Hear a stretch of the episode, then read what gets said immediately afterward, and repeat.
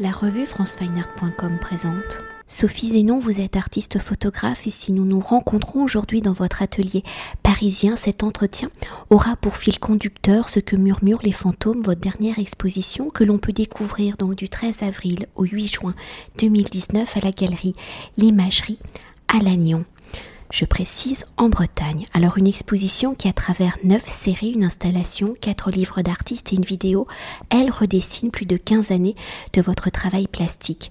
Une pratique photographique que vous commencez à travers le voyage où vous réalisez vos premières images à la fin des années 1990, plus exactement en 1996 en Mongolie, un pays que vous allez photographier pendant 8 ans lors de 8 voyages jusqu'en 2004. Alors pour évoquer la genèse de votre pratique plastique, vous ne vous destinez pas à devenir artiste ou avant votre rencontre avec la Mongolie en 1996 et de réaliser en 1998 un DEA d'ethnologie et de sciences des religions sur les attitudes devant la mort en Sibérie extrême orientale, fleuve amour, vous êtes historienne et vous avez également exercé plusieurs métiers liés au monde de l'image. Alors si aujourd'hui votre écriture plastique est continuité, où vos projets sont empreints des rapports à la mémoire, aux ancêtres, à la filiation, dans votre parcours de recherche lié à l'histoire et à l'ethnologie, comment la photographie est-elle devenue l'un des supports de vos recherches dans cette démarche de recherche? Comment la photographie a-t-elle pris une place centrale pour devenir l'outil de votre vocabulaire, pour devenir une pratique plastique? Avant d'exercer une pratique photographique, c'est-à-dire de me consacrer uniquement à la photographie, j'ai exercé différents métiers qui avaient tous trait soit au livre, soit au traitement de l'image, qu'elle soit euh, image fixe ou image animée. Mon premier métier, ça a été libraire euh, en Normandie, où je m'occupais de, rayons de politique et sciences humaines. Et ensuite, j'ai réintégré le réseau France Télévisions, où j'étais à la fois documentaliste, où je proposais des sujets aux journalistes et je faisais de l'analyse d'images. Ensuite, différentes expériences euh, dans le cadre associatif euh, de festivals, euh, notamment les rencontres photographiques de Normandie, où là, il s'agissait de monter des expositions plutôt à caractère photojournaliste autour de différents thèmes, puis à la création du Centre photographique de Normandie, aujourd'hui Pôle Image. C'est en 1994 que j'entends parler de l'agence Editing, dont le, bureau était à Lyon, et qui ouvrait un bureau à Paris. Et donc j'ai postulé pour euh, pouvoir euh, m'occuper de toute la partie réorganisation des archives, puis de travailler aussi au, département iconographie pour faire des recherches, notamment pour la presse et les institutions. À l'époque, je n'étais pas du tout euh, photographe. Je travaillais pour des photographes, euh, je les aidais à construire leurs sujets. Mais j'avais toujours cette tentation, faisant des photographies régulièrement depuis l'âge de 14 ans. Euh, à chaque fois je, que je partais sur le temps de, mes vacances, ou que ce soit avec mes parents ou plus tard adulte, j'avais toujours un, boîtier avec moi. Et euh, en 1996, je suis partie en Mongolie. C'était un pays qui me fascinait depuis, depuis mon enfance, d'abord pour ses grands espaces, pour son, son rapport à la nature, et pour ses chevaux. J'étais, je, suis, je suis cavalière.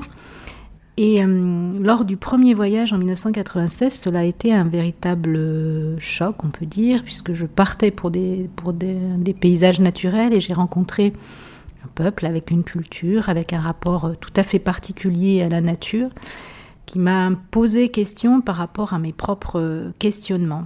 J'ai commencé avec un, petit boîtier en plastique qui pèse à peine 100 grammes, qui n'a aucun réglage.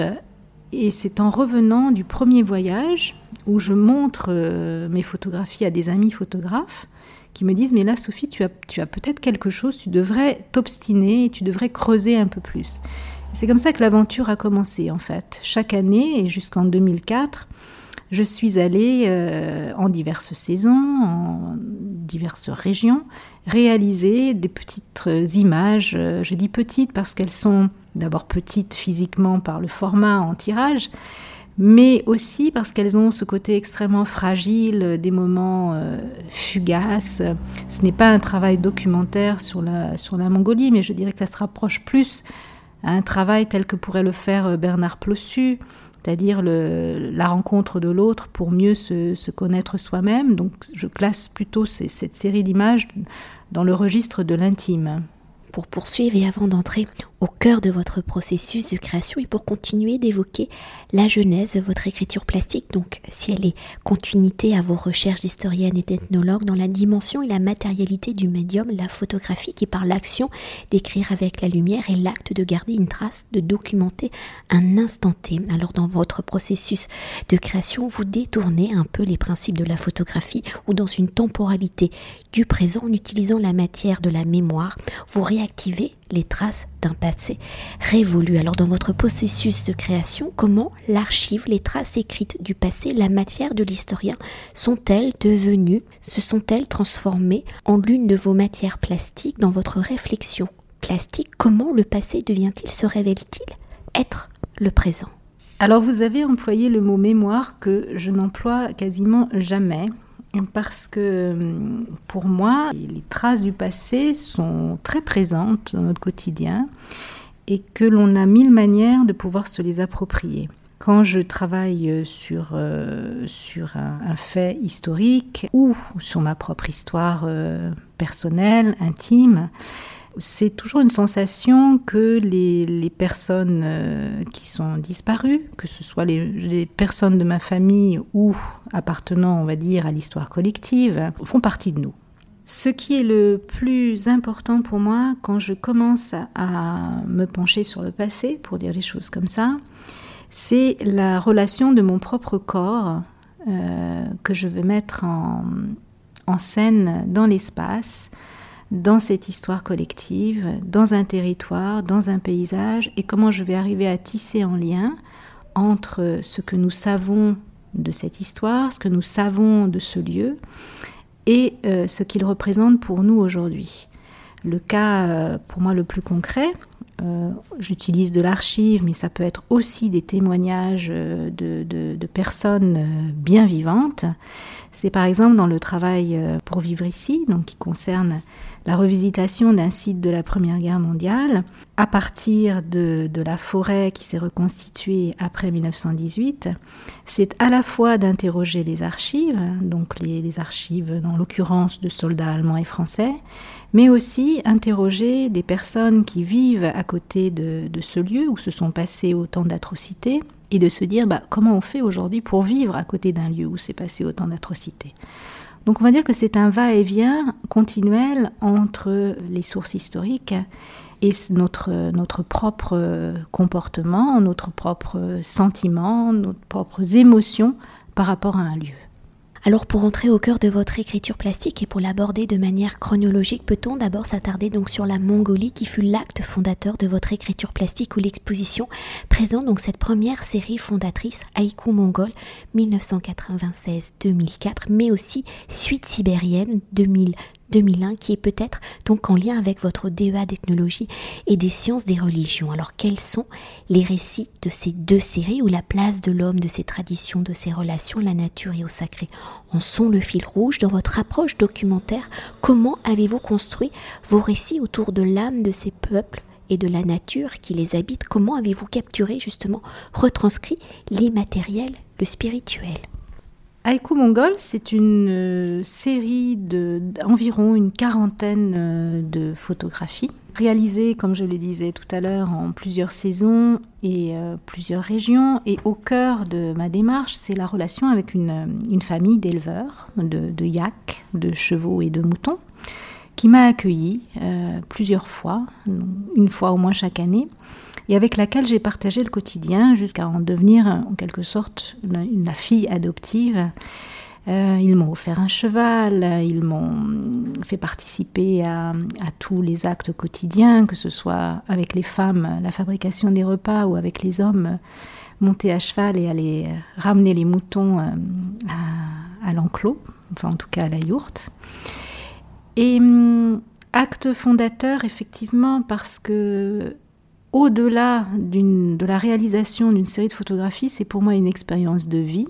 Plus de dix ans passés à leur contact, c'est la découverte d'une culture, c'est la découverte aussi euh, du chamanisme, donc cette pratique qui consiste euh, à tisser un lien très étroit avec les ancêtres, puisque euh, les ancêtres sont pour eux l'explication de tout ce qui se passe sur la Terre.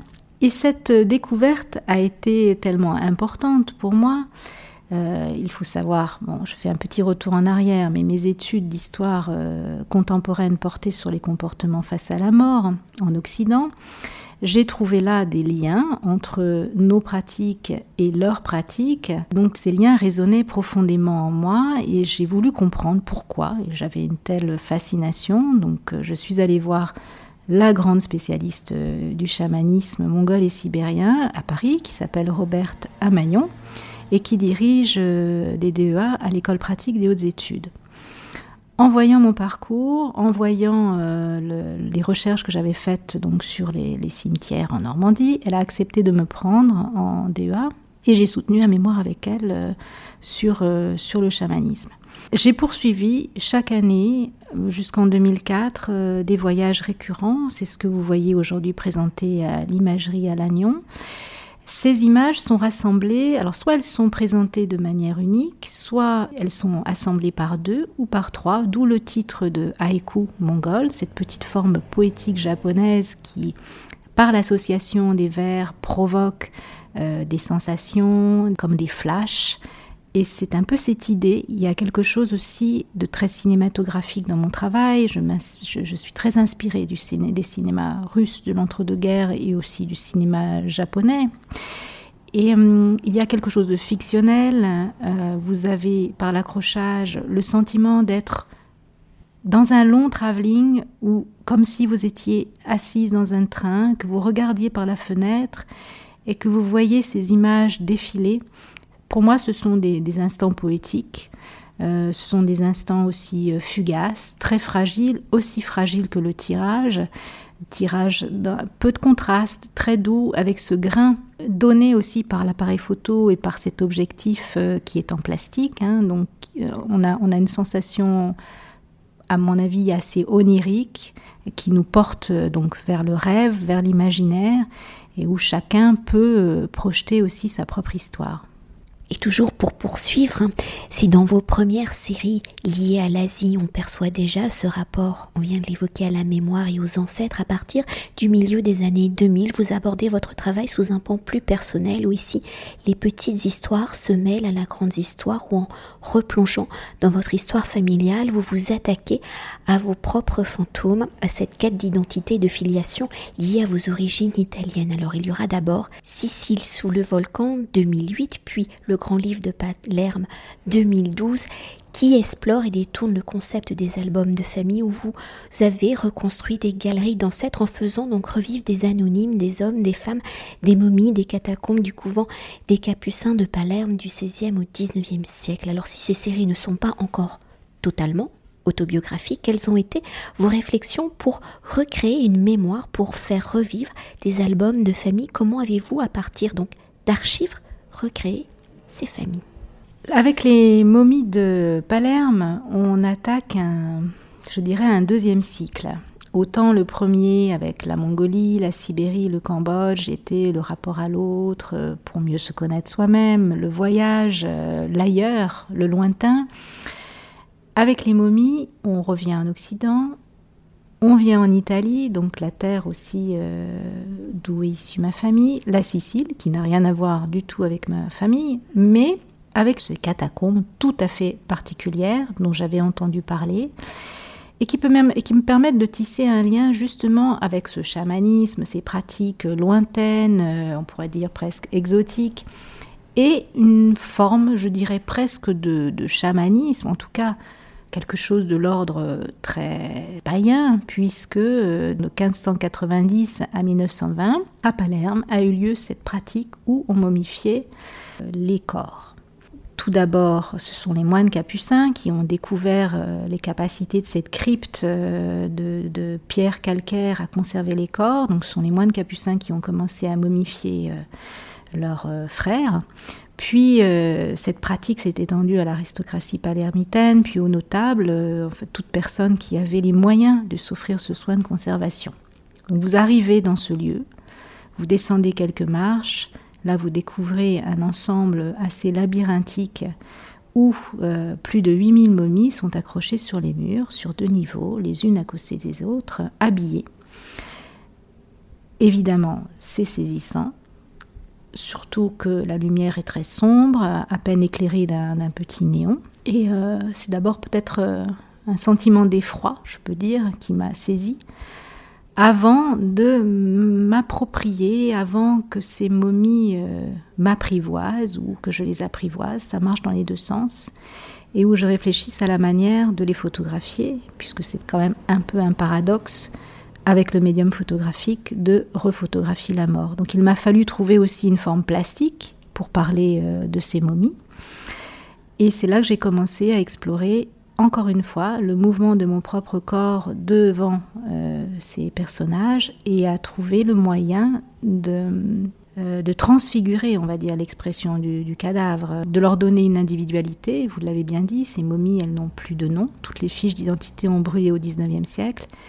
Et en les individualisant, en faisant un travail de lumière, en faisant un travail de bouger aussi de, l'image, bouger l'appareil photo et mon corps, cela permet de transfigurer l'expression des cadavres. Toujours pour poursuivre et pour aborder l'aspect plus autobiographique de votre travail où vous revisitez votre histoire familiale qui se présente dans l'exposition sous le nom de Arborescence et qui s'articule donc en quatre volets donc Maria I Giovanni 2010, L'homme paysage, Alexandre 2015, Dans le miroir des rizières, Maria 2016 et Enfance de 2017. Alors quatre volets que vous avez construits en respectant la personnalité des membres de votre famille à qui ils font écho, à qui vous rendez hommage. Donc il y a votre père, votre grand-mère maternelle, mais aussi la maison familiale où vous avez grandi qui était l'écrin de tous vos souvenirs. Alors pour évoquer le côté plastique de ces hommages, de ces mémoires, comment pour chaque série, avez-vous analysé le passé de ces personnages pour en retranscrire une écriture, une matérialité plastique? Et là, je reviens à ce que vous disiez précédemment dans ce rapport autobiographique, comment votre propre corps joue-t-il son rôle, un rôle? J'ai commencé à travailler sur euh, l'histoire familiale euh, à la mort de mon père. Euh, mon père est décédé en 2013. J'ai commencé ce travail en 2015 en me posant des questions pense que c'est aussi le, fait d'arriver à la cinquantaine. On se pose des questions sur, euh, enfin en tout cas pour moi, euh, poser des questions sur les origines, notamment sur cette part italienne dont on parlait très peu à la maison. Et finalement, avec le peu d'indices que j'avais, j'ai reconstitué mon propre album. Donc on va dire que c'est une part euh, de travail très fictionnel, avec ce que j'en sais, ce que j'ai imaginé et ce que je donne à voir. J'ai commencé par mon père et son enfance, dont il me parlait toujours avec beaucoup de joie. Une enfance qu'il a passée dans les Vosges dans les années 1920, puisqu'il est né en 1926, donc nous sommes euh, en 1930, 1936 famille euh, immigrée italienne, contexte assez brûlant de l'entre-deux-guerres, la montée du fascisme, en tout cas en Italie, euh, les tensions aussi en France. Et je suis partie de sa photographie euh, de son passeport d'immigration que j'ai mise en scène dans l'espace, dans les Vosges, en la reproduisant sur une grande plaque de plexiglas. Je suis partie en forêt, dans, dans ces grandes forêts vosgiennes à la fin du mois d'août, où il y a un côté très féerique avec ces mousses vertes fluo sur les troncs. Et c'est en observant le jeu du, soleil sur les plaques, qui frappait les plaques, à la fois un phénomène de transparence et de, reflet, que j'ai refotographié les, images d'archives, ce que j'ai appelé ma série L'homme paysage, où le corps devient paysage, ou c'est peut-être le paysage qui devient corps. Là aussi, mise en scène de mon propre corps, puisque je suis euh, totalement couchée euh, sur la terre pour refotographier. Pour moi, c'est un travail même de méditation, je dirais, puisque la disposition des plaques, l'observation du soleil, attendre le moment juste pour avoir ces, jeux de, reflets et de, la forêt dans, le visage. J'ai poursuivi par un projet autour de, ma grand-mère maternelle cette fois, avec aussi une image d'archive quand elle a 18 ans, qu'elle s'apprête à quitter euh, l'Italie pour la France. Et cette fois-ci, je l'ai mise en scène euh, aussi à un moment de sa jeunesse, quand elle était ce qu'on appelle l'una mondina, c'est-à-dire ces femmes qui venaient euh, au printemps de toute l'Italie travailler dans des grandes fermes risicoles de l'Italie du Nord. Un travail qui était extrêmement éprouvant, puisque toute la journée dans l'eau, le dos courbé, euh, sous le soleil, où elle, euh, elle replantait des petits plants de riz. Cette fois, j'ai disposé les plaques dans une ferme euh, où les propriétaires cultivent toujours le riz, mais où ils ont eu aussi cette euh, intelligence de reconstituer les anciens appartements de ces femmes, notamment le dortoir, où elles se retrouvaient à 300 pendant quatre mois, loin de la famille, loin des, maris, loin des amants. Une communauté de femmes euh, plus ou moins soudées. On peut imaginer les, les, amitiés, mais aussi les querelles, les disputes. Et dans ces espaces, les vêtements rapportés par les femmes qui ont travaillé. Les propriétaires n'appellent pas ce lieu un musée, mais plutôt un conservatoire, avec cette idée d'espace toujours en mouvement. Et j'avais euh, pour intention de disposer cette photographie de ma grand-mère Maria, imprimée elle aussi sur une plaque de plexiglas de grand format, dans ces espaces. Et très vite, j'ai eu le sentiment d'une espèce de relique qui venait se rajouter de nouveau aux vêtements, aux photographies en place je me dis ça n'allait pas. Et euh, l'idée, le fait de se mettre soi-même en scène, c'était la première fois que je commençais des autoportraits, tout d'un coup a complètement euh, détourné le propos initial. Il s'est instauré comme un dialogue, comme une complicité avec cette grand-mère qui tout d'un coup devenait bien vivante. C'est elle qui est fixe, c'est moi qui suis plutôt comme un fantôme, puisque je suis dans le mouvement un peu spectral. Et cela donne comme des micro-scénettes teintées d'onirisme, comme des petites fictions. Là encore, une manière de revisiter un album, euh, un album de famille. Là encore, le corps mis en scène.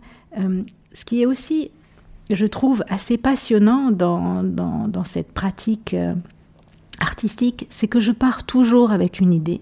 J'ai besoin de me rassurer, j'ai besoin de, de, faire des petits croquis, de me dire voilà, je vais travailler de telle manière. Et quand on arrive sur place, rien ne se passe jamais comme, comme je l'avais souhaité. C'est-à-dire que c'est toujours le corps à l'épreuve d'un espace, le corps à l'épreuve d'un territoire, qui va faire que tout d'un coup va germer une autre idée. Avec enfance, on aborde un troisième volet. À la mort de ma mère, la maison de, de notre je dis de nôtre, c'est-à-dire de ma sœur, de mon frère et moi, la maison de famille construite par mon père, les plans dessinés par ma mère, aucun de nous trois ne voulant la garder, donc obligation de s'en séparer. Et hum, au moment du déménagement, je me suis retrouvée seule dans ces espaces totalement vides.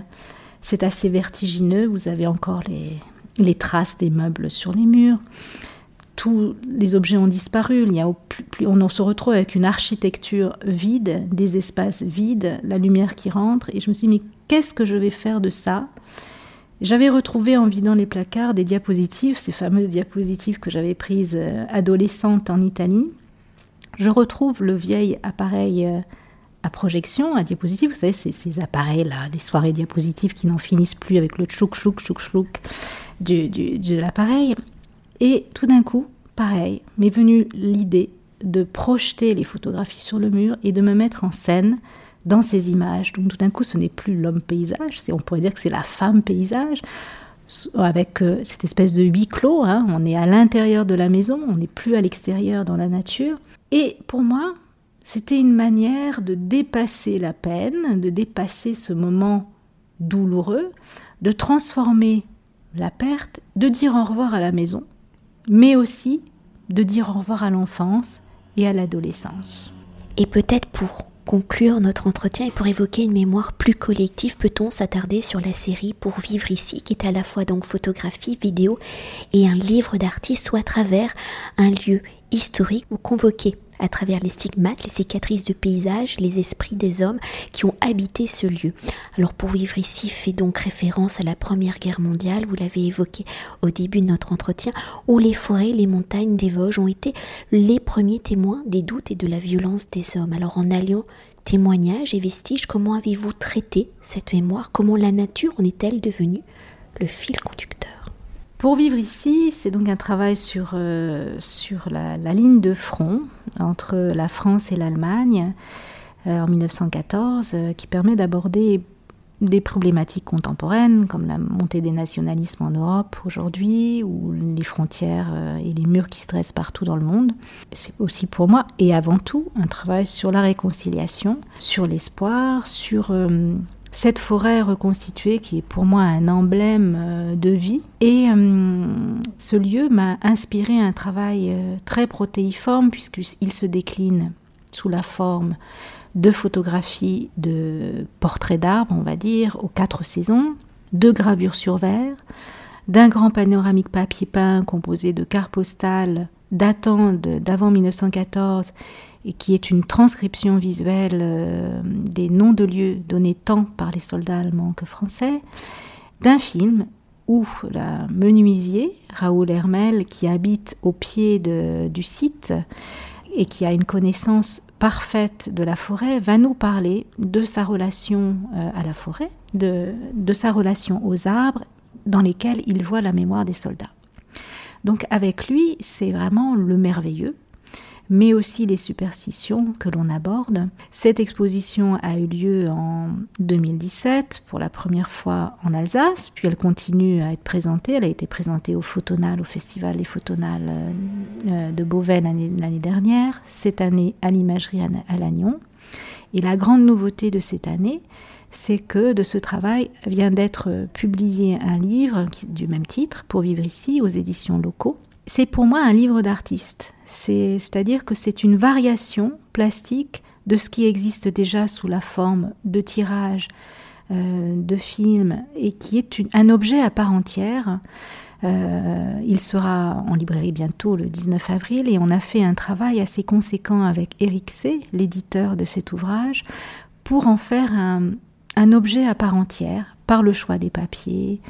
Par exemple, euh, ces gravures que j'ai faites sur verre, nous les avons traduites par du papier calque.